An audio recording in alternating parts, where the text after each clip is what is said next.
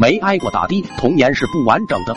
那是读小学四年级的时候，暑假没完的就和二表哥把奶奶捞虾米的工具拿到河边捞虾，恰好奶奶也要捞虾，一猜就知道是我俩拿出去玩了，到处边喊边找，我俩也不知道咋想的，居然脑子一抽，跟奶奶在河边捉起了迷藏。他在东边喊，我们就在西边小声答应，连玩几圈，奶奶也知道我俩在使坏，气得大骂：“两个死崽子，皮痒是不是？再不出来，我拿棍子呼了！”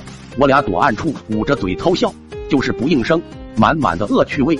但我们不应声，有人应声。在田里耕田的父亲不知道为什么被惊动了。作为大孝子的他哪里忍得了这种事？拿着赶牛的竹条，悄悄出现在我俩身后，然后把我俩从河边一直抽到家里，抽的我俩一路上蹿下跳。二表哥受不了就吼：“叔叔别抽了，我不是你儿子呀！天底下只有老爹抽儿子的，哪有叔叔抽侄子的？”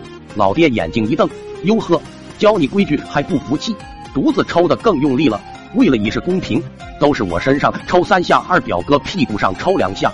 憋屈的我心里卧槽卧槽的，还是奶奶心疼我俩，赶忙用虾网扣老爹头上，把他拖开，顺手一棍子呼老爹头上打的，老爹哎呦一声，瓜货，当别人家娃儿收拾呢，差不多就行了，再抽我抽你了。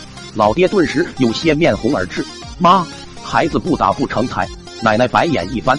你小的时候我没少挨我打，咋没见你成才？棍子一扬，滚去翻你的田去！一手一个拉着我俩进屋，别哭了哈，奶奶给你俩拿好吃的。从床下摸半天，摸出来两个鸭蛋煮我俩吃。我俩尝了尝，顿时眼睛亮了，居然是奶奶秘制的五香咸鸭蛋，臭中带香，香中加麻，味道别提多过瘾。奶奶看我俩吃的开心，揉揉我们脑袋，乖点哈。奶奶去捞虾，晚上给你俩做油香大虾。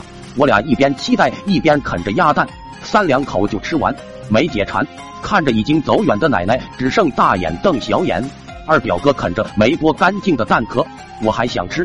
我舔着指头，意犹未尽。要不再煮几个？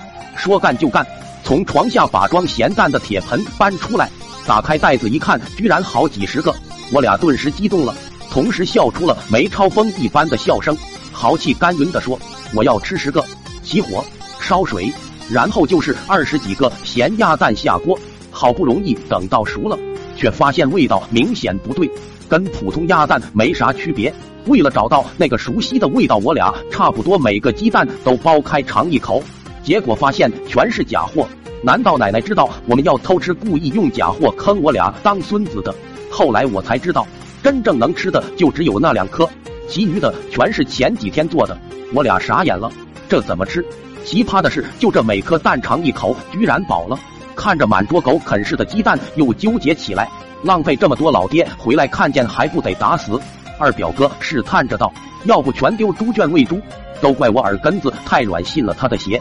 二十几个鸭蛋丢猪圈里就跑去玩了，猪确实把鸭蛋吃了，可那鸭蛋可一块不剩的全留猪槽里面。”回家喂猪的奶奶一眼看见，气得拎着赶猪的竹条就出门找我俩算账。